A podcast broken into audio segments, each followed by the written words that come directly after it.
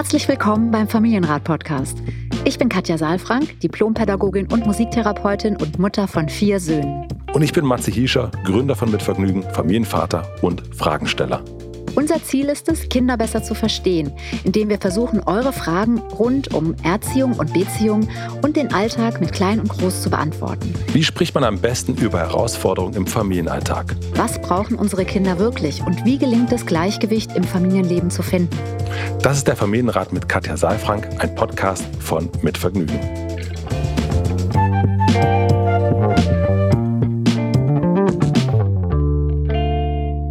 Hallo lieber Matze, wie schön, dass wir uns wieder sprechen. Hallo liebe Katja, gesundes neues Jahr noch. Gesundes neues Jahr für dich auch. Es ist ein bisschen her, dass wir uns gesprochen haben. Ja, und für euch da draußen natürlich auch. Gesundes neues Jahr euch allen da draußen. Ja, wir hoffen, ihr seid gut reingekommen und das Jahr ist noch jung, aber wir hatten eine kleine Pause und sind jetzt wieder da. Genau. Bist du mit einem Vorsatz ins neue Jahr gerutscht? Nein. Nein. Nein, tatsächlich Nein, nicht. also gar Nein. nicht. Ich glaube, der Vorsatz war, dass ich keine Vorsätze habe.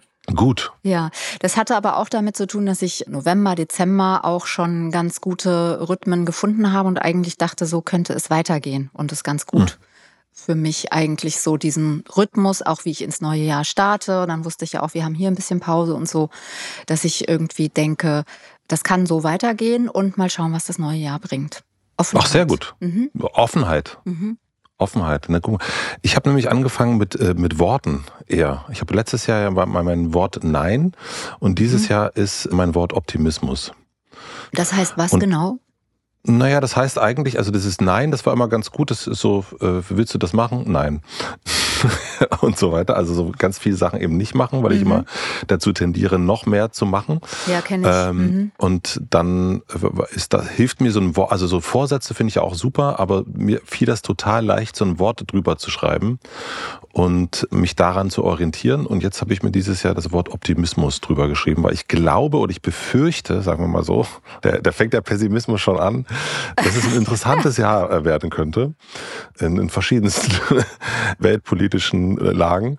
Und ich glaube, dass Optimismus äh, dann gu- gut ist. Und Ja. wenn ich mir das so drüber schreibe, ist das, glaube ich, ganz gut, dass ich mir dann sage, so, na, das wird schon gut ausgehen. Ja, und bei mir, also du hast mich ja zu einem Wort, wie soll ich sagen, gebracht eben, nämlich Offenheit. Ähm, Offenheit, ja, ist schön. Ich weiß auch nicht, ich finde Optimist oder Optimismus, also für mich ist es eher das Wort Zuversicht. Das ist irgendwie, Du findest das Wort schöner. ja, ich war, ich habe, ich verbinde damit emotional was anderes. Das ist irgendwie sowas, was man so in sich tragen kann und ähm, aktivieren kann. Diese Zuversicht. Zuversicht beinhaltet auch ein Stück Freude, auch in Zeiten, wo es vielleicht im Außen nicht so viel gibt, wo man sich freuen kann und trotzdem irgendwie in der Freude und in der Zuversicht zu bleiben, in der Offenheit zu sein, auch Perspektiven zu wechseln. Ne? Man kann ja sagen, es regnet draußen. Es ist Na gut, dann nehme ich Wetter. Zuversicht. Ich nehme Zuversicht. Hast mich überzeugt. Ja, okay. Also Zuversicht, wie auch immer. Also ich, ich will dich gar nicht überzeugen. Ich wollte nur, ich, ich höre dir nur zu und ich finde, also einen Optimismus zu haben, finde ich auch gut. Ich weiß halt nicht, ob es etwas ist, wo man sozusagen in die Position des Optimismus reingeht und Zuversicht nicht etwas ist, was man auch mitbringt. So, das ist Guter, vielleicht so der guter. Punkt. Wie du sagen würdest, das bewege ich nochmal hin und her. Das bewege ich nochmal in mir. In mir hin und Lass her. ich nochmal nachschwingen. Ja, das lasse ich nochmal nachschwingen. Vielen herzlichen Dank schon mal. Hm. Ich habe aber im neuen Jahr auch ein paar Worte mitgebracht, noch mehr Worte, nämlich von Annabelle, die uns geschrieben hat. Und Ja. ich würde die einfach mal vorlesen. Bitte. Es geht hier natürlich weiter mit euren Fragen. Annabelle fragt, liebe Katja, lieber Matze, mit Begeisterung höre ich seit kurzem, aha, euren Podcast. Vielen Dank dafür. Aha. Ich, aha, wieso? Erst seit kurzem? Nein, schön, herzlich willkommen. Ich habe eine zweieinhalb Jahre alte Tochter, Laura. Meine Schwester hat ebenfalls eine Tochter, Hanna, gleichen Alters und einen fünfjährigen Sohn, Alva. Mein Mann und ich versuchen, unsere Töchter bedürfnisbindungsorientiert zu erziehen. Die Kinder meiner Schwester werden eher altertümlich erzogen. Wenn man die Kinder einzeln betreut, hören sie relativ gut. Meine Schwester wohnt direkt neben unseren Eltern, ich wohne zwei Orte weiter. Meine Mutter, meine Schwester, unsere Kinder und ich sehen uns mehrmals wöchentlich alle zusammen, meine Schwester, ihre Kinder und meine Mutter beinahe täglich. Alba stachelt die beiden Mädchen gern an, um mit ihm Quatsch zu machen. Zum Beispiel draußen weglaufen, sich im Zimmer einsperren, bei Oma durch den Garten laufen, auf Holzstapel im Wald klettern und so weiter. Wir kriegen diese Situation dann nicht gelöst bzw. unterbrochen oder unterbunden. Falls wir es schaffen, wenigstens eins der Mädchen zur Vernunft zu bringen, wird sie so lange von Alba überredet, bis sie wieder mitmacht. Meistens müssen wir die Kinder dann vom Ort des Geschehens wegtragen und einzeln beruhigen und erklären, warum man dies getan hat. Das gestaltet sich allerdings schwierig, wenn ich zum Beispiel die drei Kinder mal allein betreue. Meine Schwester und Mutter lösen solche Situationen mit Drohungen. Das möchte ich nicht. Ich erkläre in ruhigem Ton, dass ich das nicht möchte und erkläre, warum ich das nicht möchte. Da meine Frage, wie gehe ich bzw. wir mit solchen Situationen um? Wie kann ich Alba davon abhalten, die beiden Mädchen anzustacheln? Wie löse ich die Situation richtig auf? Ich würde mich freuen, wenn ihr diese Fragen bearbeiten würdet hin und her bewegen, sozusagen. Ja, hin und her bewegen. Also ich habe dir jetzt zugehört. Ich habe mir auch versucht, ein paar Notizen zu machen. Ich, können wir noch mal die Situation ein bisschen aufdröseln, die Konstellation? Also Annabelle schreibt uns, richtig? Annabelle schreibt uns und hat eine Tochter hat, Laura. Sie hat eine Tochter Laura und ihre Schwester hat, hat auch eine Tochter Hannah. und einen Hannah und einen Sohn Alva. Ach, Alva ist ein, ein Junge, okay. Ist ein, mhm. ist ein Junge, genau. Mhm. Also die beiden Töchter zweieinhalb Jahre, der Sohn, der Alva fünf Jahre. Und was ich raus fünf höre. Jahre. Okay, ich muss mir das erstmal notieren. Mhm. Also zwei kleine Mädchen, zweieinhalb und ein Junge. Und der ist fünf und der sozusagen verführt und stachelt die kleinen Mädchen mit ihren zweieinhalb Jahren an. Genau, der stachelt an und mhm. der Umgang damit ist quasi unterschiedlich Sie würde damit anders umgehen, also sie ist eher bindungs- und beziehungsorientiert unterwegs mhm. und die Schwester und die Oma, wie sagt es, wie sagt, sie nennt es äh, altbacken oder irgendwie sowas altmodisch. Altertümlich. Altertümlich, so mhm. nennt es genau. Ein interessantes Wort, ja. Altertümlich. genau. Mhm. Und könnte auch ein Jahr, Wort des Jahres werden. Nein, genau. Also mhm. so ist eigentlich die Situation. Und ich glaube, da prallen eben verschiedene Welten aufeinander. Einerseits geht es um diese Art von Konflikte, glaube ich. Mhm. Also was machen, wenn der Alva wieder die beiden Mädels anstiftet? Mhm. Und wie können die miteinander äh, einen gleichen Erziehungsstil vielleicht sogar finden? Also wie können die sich einander anpassen, die beiden Familien? Okay, also das sind jetzt natürlich Fragen, wie gehe ich bzw. wir mit solchen Situationen um? Wie kann ich Alva, also den Jungen, davon abhalten, die beiden Mädchen zweieinhalb anzustacheln? Wie löse ich Situationen richtig auf? Das sind natürlich jetzt alles sehr konkrete Fragen und äh, dafür sind natürlich die Situationen relativ unkonkret beschrieben. Ja. ja. Was ich verstanden habe, ist, dass es eher um die Frage geht, wie können wir mit den Kindern umgehen und nicht darum, wobei das ja auch eine Frage ist, dass der Große die Kleinen anstachelt. Ne? Das sind mhm. ja zwei verschiedene Bereiche. Ja. Erstmal ist es ja total toll, dass die sich alle haben. So, ja. Das ist ja heute auch nicht mehr so häufig. Ne? Ich höre das ganz oft auch in meiner Praxis, dass die Eltern sagen, wir haben keine Unterstützung oder wir haben keine Familie und wir sind so auf uns geworfen und dann gibt's Playdates, die man verabredet und so. Und hier hört sich das ja alles sehr familiär an. Und natürlich ist es dann auch so, wenn man in dieser Weise verbunden ist, dass dann eben unterschiedliche Haltungen, unterschiedlicher Umgang auch stattfindet. Und das darf ja auch sein. Erstmal, finde ich. Ne? Jetzt gibt's hier schon mal so ein Label auf diesen unterschiedlichen Umgangsstilen, sage ich mal, ne, Erziehungsstilen. Da wird dann einmal bedürfnisbindungsorientiert beschrieben. Das ist mir zum Beispiel gar nicht klar, was das genau beinhaltet jetzt. Ne? Ich habe da nur so eine Idee und altertümlich wissen wir ja auch nicht so genau. Ne? Es sind jetzt so Bilder, die bei uns beiden wahrscheinlich auftauchen im Kopf, so Assoziationen. Altertümlich ist dann wahrscheinlich so das, was ich oft mit herkömmlich beschreibe, wo dann eben vielleicht auch Konsequenzen, Strafen, wir hören hier dann auch, dass Drohungen da irgendwie wahrgenommen werden, vorkommen. Und bei bedürfnis- und bindungsorientiert, das klingt jetzt so, als ob Annabelle eben sagt, ja, sie versucht eben ruhig zu bleiben, Dinge zu erklären, auch Gründe zu nennen. Das heißt jetzt erstmal nur, dass sie ruhig bleibt. Das heißt nicht, dass es unbedingt dann auch bindungs- und beziehungsorientiert sein muss, so wie wir das ja hier oft auch definieren. Ne? Deswegen hm, bin ich da jetzt so ein bisschen, weiß ich jetzt nicht genau, ist ein bisschen schwammig jetzt alles, ja. Erstmal halte ich es für relativ normal, dass ein Fünfjähriger mit den Kindern, die er zur Verfügung hat, die mit in der Gruppe sind, die jetzt zweieinhalb sind und auch noch relativ klein sind, in Kontakt geht und auch in dieser Weise in Kontakt geht. Also Quatsch machen. Für uns in unserer Erwachsenenwelt ist das Quatsch. Mhm. In, der, in der Welt der Kinder ist das, ne, heißt das äh, Welt begreifen, experimentieren, spielen, sich Raum nehmen, gucken, wie fühlt es sich an, auf einen Holzstapel zu klettern, ist da wunderbar im Grunde. Oder sich äh, ins Zimmer einschließen, bei Oma durch den Garten laufen. Why not? Ja, so, mhm. also klar, ich verstehe das schon auf der Erwachsenensicht, dass man das vielleicht nicht möchte, da sind Beete und so weiter und äh, der Holzstapel im Wald und so. Aber ich weiß nicht, ob es dir auch so geht, wenn man so diese Situationen sich im Einzelnen anguckt, sind es ja alles sehr kindgerechte Situationen. Wie mal eine kurze Pause und ich möchte euch den Werbepartner vorstellen.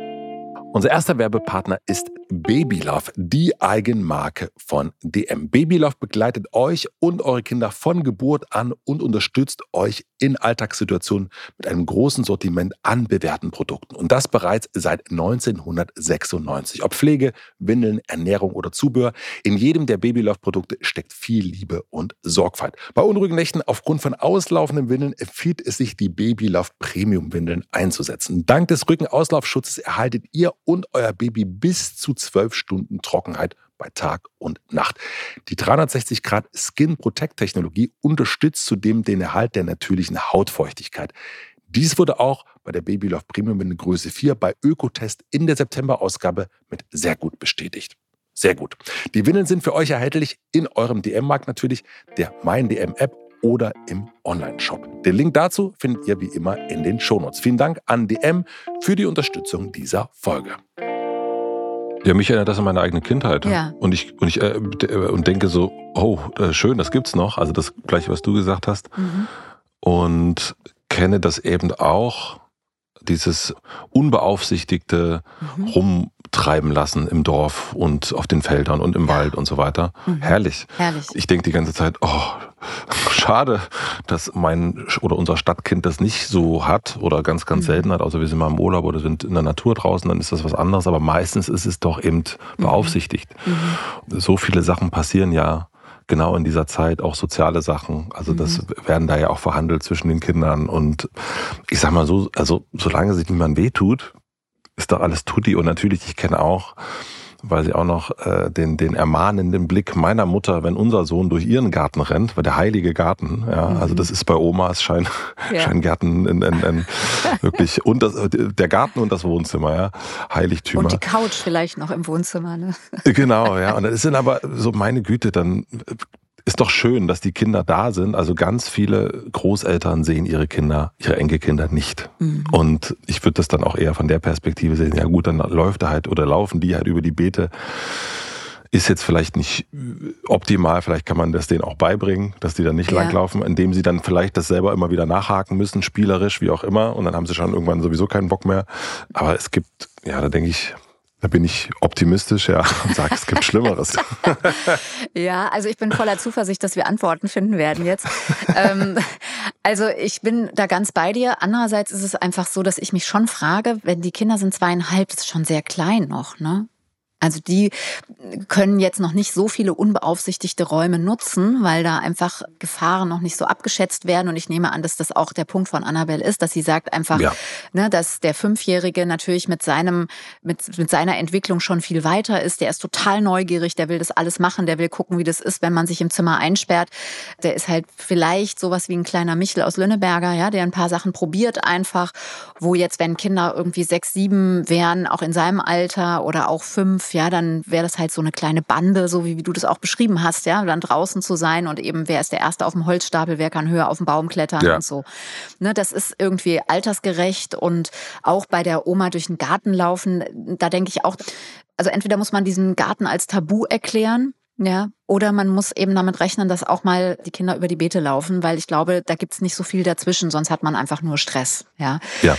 Und gleichzeitig äh, frage ich mich jetzt halt schon, wie das mit den zweieinhalbjährigen ist. Also wenn die weglaufen oder wenn die auf einmal im Wald auf Holzstapel klettern oder im Zimmer sich einsperren, da muss ja auch irgendwo eine, wie sage ich jetzt mal, eine Beaufsichtigungslücke sein Ja, und ich, ich glaube schon, dass man mit zweieinhalb noch Kinder ganz gut im Blick haben muss, weil die natürlich da sowieso in einem Alter sind, wo sie eben die Folgen noch mal weniger abschätzen können. Also sie haben noch nicht dieses, auch das Körpergefühl, die machen einfach auch Sachen, wo man, äh, die auch einfach gefährlich sein können, ja. Und deswegen würde ich zweieinhalbjährige jetzt nicht unbeaufsichtigt einfach okay. lassen, mhm. ja. Und da wäre, ja, und da wäre vielleicht für mich eher die Frage, vielleicht können wir die nochmal umformulieren, wie kann man eigentlich die Zeit, die diese drei Kinder, zwei Kinder, zweieinhalb, ein Kind, fünf, wie kann man diese Zeit und das, was die tun, eher besser synchronisieren? Also, dass man etwas findet, was für alle irgendwie sich gut anfühlt. Und was machen eigentlich die Erwachsenen in der Zeit? Also da gibt es ja ganz viele Möglichkeiten. Sitzen die im Garten, trinken die Kaffee, unterhalten die sich, sind die in der Küche, machen die ihre erwachsenen Dinge und die Kinder spielen für sich. Das wären jetzt alles Sachen, die man mal erfragen könnte. Oder findet da was Gemeinsames irgendwie statt? Ja, und, das und es geht ja auch diese schwebende Aufmerksamkeit, wie mhm. du es nennst, ne? Also mhm. dass man gar nicht direkt daneben ist, sondern ja, dann sind die halt im Garten und die, die, Oma ist an den Beeten und macht da die Beete und die Kinder rennen da so ein bisschen rum und man hat aber so einen Blick drauf. Also ja. das geht ja auch. Ne? Die sind ja auch nicht permanent zusammen. Also die sehen sich oft, aber genau. auch nicht immer, immer. Ja, genau, das ist auch noch ein guter Punkt, finde ich, dass man auch nochmal gucken kann, wenn die Kinder zusammen sind, wie ist denn dann die Zeit strukturiert? Also mit ja. welchem Ziel treffen die sich? Was machen die dann? Geht man in den Wald? Geht man da spazieren? Hat man da vielleicht ein Laufrad dabei oder hat man irgendwas, sammelt mal Pilze oder ich weiß nicht was, ja? Also was steht sozusagen oben drüber über der Zeit, die die miteinander haben? Oder ist es einfach eine freie Zeit, wo dann eben auch viel Raum für Eigeninitiative der Kinder eben auch ist dann? Ne? Das mhm. ist ja was, was man gestalten kann. Da ist meine Erfahrung auch, dass es schon ganz gut ist, auch vielleicht ja jeweils auch zu gucken, was kann denn der Große machen? Also wenn der mit seinen fünf ist der ja mit seinem Kopf, mit seinen Augen, mit seinen Sensoren über allem Außen und probiert eben die Sachen aus. Und wenn es kein Angebot gibt oder keine Fokussierung, auf, wir, weiß ich nicht, wir bauen jetzt eine Burg oder wir sind im Garten und haken das Beet oder wir backen einen Kuchen oder sowas, dann suchen die sich vielleicht für einen Moment auch was, was unproblematisch ist, aber im nächsten Moment vielleicht auch was, was wir nicht wollen, weil einfach der Raum du meinst, da ist. Äh, wenn ich das richtig verstehe, du meinst eigentlich im, im Grunde ein konkretes Angebot machen, was sie machen könnten.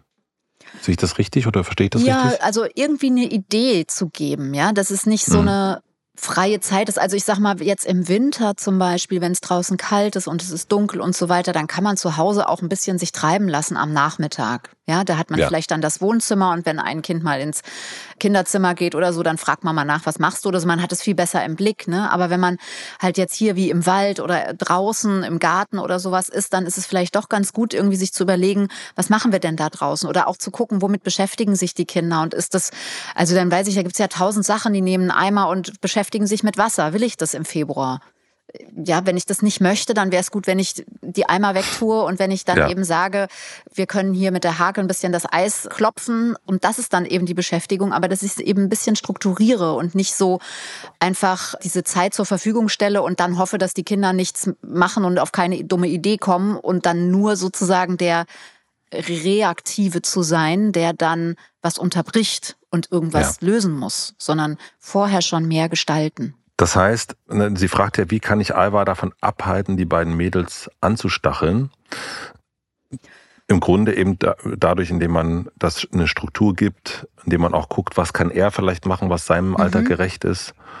Genau, Und genau, also die erste Frage war jetzt erstmal, wie gehe ich mit solchen Situationen um? Da war jetzt mein Hinweis, so ein bisschen zu synchronisieren, zu gucken, ne, mhm. mit welchem Ziel trifft man sich, was steht da oben drüber über der Zeit, wie lange treffen wir uns? Ja, ist das jetzt, weiß ich nicht, von 14 bis 19 Uhr oder reicht vielleicht auch eine Stunde oder zwei Stunden und was steht dann oben drüber? Und genau die zweite Frage war ja dann, wie kann ich Alva davon abhalten, die Mädels anzustacheln? Wahrscheinlich gar nicht, weil Anstacheln ist ja jetzt eine Bewertung von uns, ne? aber die, ja. natürlich gehen die in Kontakt miteinander und wir können das nur ein bisschen besser nochmal lenken und synchronisieren, vielleicht ein bisschen gucken, was kann der Große machen, was für eine Ansprechperson hat der Große eigentlich, also es nicht so laufen lassen, ja, sondern eher ein bisschen auch da ein bisschen mehr gestalten. Und das, was der Große macht mit seinen fünf Jahren, ist eben unbedingt für die Kleinen mit zweieinhalb noch nicht so ja. gut. Ja, und dann das vorher schon abzusehen und nicht erst einzugreifen, wenn es denn dann so weit ist. Und wenn jetzt Annabelle sagen würde, ja, aber es geht so schnell, wir haben es gar nicht im Blick, dann würde ich schon noch mal sagen, stellt euch doch mal die Frage, wo seid ihr? Wie ist da die Dynamik der Erwachsenen? Wie passiert das, dass ihr in Anführungsstrichen dann im Verhältnis zu der Schnelligkeit der Kinder zu hm. langsam seid? Ja, also es sind ja alles Fragen, die man sich auch stellen kann, weil wenn man sich unter Erwachsenen trifft, das kennen wir ja alle, dann sind wir oft in anderen Themen und gar nicht mehr so sehr bei den Kindern und vielleicht ist es da wichtig, den Fokus nochmal auf die Kinder zu legen. Wir machen eine klitzekleine Pause. Ich möchte euch den heutigen Werbepartner vorstellen. Unser zweiter Werbepartner ist Quimbo. Wenn Kinder nachts husten, ist der nächtliche Schlaf der ganzen Familie beeinträchtigt. Das zerrt an den Nerven und kostet viel Kraft. Welche Eltern kennen das nicht, wenn das Kind stark hustet und nicht zur Ruhe kommt? Quimbo wirkt schnell und langanhaltend bei Reizhusten, sodass es auch gut für die Nacht geeignet ist. So können sich alle über Nacht auch erholen. Quimbo wirkt nicht erst im Gehirn wie viele andere Hustenstiller. Es hemmt den Husten direkt in den Atemwegen, dort wo er entsteht. Durch diese besondere Wirkweise in den Atemwegen ist Quimbo sehr gut verträglich und für Erwachsene und Kinder ab zwei Jahren geeignet. Dazu schmeckt der Sirup lecker nach Kirsche was die Einnahme vor allem für unsere Kleinen erleichtert. Ihr haltet den Hustenstiller Quimbo jetzt rezeptfrei in eurer Apotheke. Zu Risiken und Nebenwirkungen lesen Sie die Packungsbeilage und fragen Sie Ihre Ärztin, Ihren Arzt oder in Ihrer Apotheke. Vielen herzlichen Dank an Quimbo für die Unterstützung dieser Folge. Und nun geht's weiter. Und ein zweiter Teil war ja eigentlich diese unterschiedlichen Erziehungsstile, ne, mhm. ne, was wir erst schon bisschen angesprochen haben, das Altertümliche ja. versus das Bedürfnis- und Bindungsorientierte. Letzten Endes äh, würde ich das mal vielleicht vereinfachen. Da ist jetzt die eine Familie, die dann eher auf Drohen und Strafen und wenn dann und mhm. Annabelle ist eher Familienrat-Hörerin, auch noch neu, aber ja. mhm. genau, die möchte das eben nicht so lösen. Mhm. Und da geht es ja auch, ne, wenn wir sagen, äh, synchronisieren der Kinder und, und, und des Ablaufes, wie können die sich auch besser synchronisieren? Wie könnten die miteinander sprechen? Dass das irgendwie nicht die eine die Schwester sagt das, die andere sagt das und die Oma sagt auch noch, müssen wir mehr genau, so das machen. ist jetzt ein bisschen nochmal eine komplexere Frage, weil wir da sehr wenig jetzt wissen drüber. In der Mail wird ja nur gesagt, altertümlich erzogen und dann der nächste Satz ist, wenn man die Kinder einzeln betreut, hören sie relativ gut. Das ja. weiß ich zum Beispiel nicht, wie das im Verhältnis steht. Also altertümlich zu erziehen und dann oder oder herkömmlich und dann hören die also es ist ja weder weder bei bindungs- und beziehungsorientiert noch bei dem anderen Stil für mich geht es da nicht darum dass Kinder gut hören? Also die mhm. hören in der Regel ziemlich gut. Die Frage ist, ja. ähm, ob sie das umsetzen, was wir wollen, so eher. Ne? Also ich sag mal so, da gibt's natürlich auch unterschiedliche Ebenen. Natürlich wäre es gut, wenn die Erwachsenen sich zusammenschließen und auch mal ein bisschen gucken, wie weit klafft denn da die Haltung auseinander. Ja, wir haben ja diese Range von völlig grenzenlos bis hin zu total rigide und mit Strafen. Das sind so ja. die beiden, beiden Enden des Strangs. Und das, was wir beide hier ja oft besprechen, ist, dass es vor allen Dingen darum geht, erstmal besser zu verstehen, worum es eigentlich den Kindern geht, das Verhalten nicht sofort zu bewerten, gut, schlecht, richtig oder falsch, sondern eher zu gucken, was liegt denn da für ein Gefühl drunter und die Gefühle mit zu berücksichtigen und auch eben die Bedürfnisse nach Sicherheit, Verbindung und Autonomie, Selbstwirksamkeit in irgendeiner Form lesen zu können und dann Möglichkeiten zu finden, die zu beantworten. Ja, das sind diese zwei Schritte, die wir immer machen. Und ich würde sagen, das hat sehr viel mit Klarheit auch zu tun und auch mit einer Haltung dahinter, also Grenzen nicht übertreten zu wollen. Und trotzdem ist es so, dass wir ja auch in unserer Verantwortung als Eltern auch bestimmte Dinge entscheiden für die Kinder und unter Umständen dadurch auch Grenzen der Kinder, die die Kinder so wahrnehmen, auch überschreiten. Ja, das erlebe ich ganz oft, dass Eltern sagen, ja, ich will die Grenze meines Kindes nicht überschreiten. Das ist ein hehrer Gedanke. Und trotzdem, Menschen sind Grenzgänger, Kinder sind Grenzgänger und es sind ja keine Grenzen, die wirklich auch mit Beton gegossen sind, sondern mhm. es, es sind ja auch emotional-seelische Grenzen. Und wichtig ist, dass wir nicht absichtlich abwerten, demütigen, wehtun, wie du mir, so ich dir. Also diese, das ist ja eher die herkömmliche Erziehung. Ne? Es geschieht zu deinem Besten und wie du mir, so ich dir. Du hast meine Grenze nicht akzeptiert und ich werde deine auch nicht akzeptieren. Und dann werden ja schlechte Gefühle gespeichert, also Wut, Ärger, Frustration und die Kinder können eben ihre Gefühle gar nicht in die Welt tragen und sich verbinden damit und aufgrund ihrer Gefühle auch Entscheidungen dann treffen und, und Gedanken bilden. Ja, so darum geht es jetzt eher. Und wenn wir jetzt hier schauen, was, was bedeutet das jetzt in der Situation, dann wäre es ja erstmal gut, wenn die gucken, wo stehen wir denn da eigentlich? Was, was heißt denn bindungs- und beziehungsorientiert? Das ist ja hier sehr schwammig beschrieben. Und was heißt denn drohen? Und vielleicht können die sich mal austauschen und sich gegenseitig fragen, mit welchem Ziel tun wir eigentlich was? Mhm. Ja, also warum drohe ich? Ich höre hier auch, ja, ich, äh, ich bleibe ruhig. Das ist erstmal, klingt es gut und es ist trotzdem kein Indiz dafür, dass wir verbunden sind oder dass wir bindungs- und beziehungsorientiert vorgehen, weil ich erlebe auch oft Eltern, die dann auch künstlich sich ruhig halten. Ja, und es, es geht ja schon um eine authentische Reaktion, also zu sagen, Leute, es ärgert mich jetzt. Wir haben eigentlich besprochen, dass wir den Schlüssel nicht nehmen und uns einschließen, ähm, mhm. weil es einfach schwierig ist, weil wir nicht an euch rankommen. Ne? So und dann ich hänge den Schlüssel jetzt hier hin und ich möchte, dass wir jetzt was anderes machen. Das ist eine klare Aussage, das ist freundlich, da überschreite ich keine Grenze und ich sage, was ich möchte und ich sorge auch dafür, dass das, was ich möchte, auch passiert, ja, indem ich ein bisschen gestalte.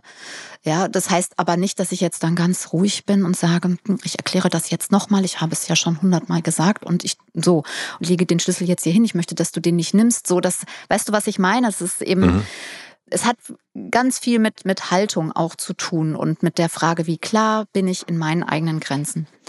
Und das könnten die jetzt erstmal austauschen auf der Erwachsenenebene und dann, das wäre so das eine, was in Richtung bindungs- und beziehungsorientiert geht. Und das andere, was mir nochmal wichtig ist, ist zu sagen, was heißt denn Drohung? Das mhm. ist mir nicht klar. Ich mache jetzt mal ein Beispiel. Drohungen können ja wenn-dann-Sätze sein. Also wenn ihr jetzt nicht aufhört, dann könnt ihr nicht mehr miteinander spielen oder so. Ja. ja? Und das finde ich jetzt ist eigentlich eine spannende Frage, weil das klingt erstmal sehr unschön und sehr ja, vielleicht auch herkömmlich und nach Konsequenz und nach Strafe und so, ne? Und ich nehme eine Verbindung weg. Und gleichzeitig finde ich, ist da auch die Frage, wie sage ich das? Wann sage ich das? Und habe ich da diesen Habitus dabei, wie du mir, so ich dir? Also ich will dir wehtun? Oder mhm. ist es eine Entscheidung, die ich dann treffe, dass ich sage, Leute, wir sind jetzt hier eine Stunde zusammen und es ist so schwierig und wenn wir jetzt keine Möglichkeit finden, dann möchte ich gerne nach Hause gehen. Und es ist sozusagen ja. das gleiche Ergebnis, und es ist aber eine Sache, die mit mir zu tun hat. Also ich sage nicht, weil du so bist, wie du bist, darfst du das und darfst das du das und das nicht machen, sondern ich, ich übernehme die Verantwortung und ja. treffe eine Entscheidung und ich gebe sozusagen zu meiner Entscheidung, die ich dann treffen werde, eine Information. Und diese Information kann eben auch die Worte wenn und dann beinhalten. Ja, das ist für den Großen schon nachvollziehbar, für die Kleinen ist das noch nicht so nachvollziehbar, diese zweieinhalb Jahre sind da noch nicht so hilfreich. Aber das finde ich auch nochmal wichtig. Insofern, also ich will nur deutlich machen, es ist, sind sehr komplexe Fragen und wir haben hier eine sehr schwammige Aussage erstmal dazu. Und das wäre mein Hinweis, sich nochmal abzugleichen.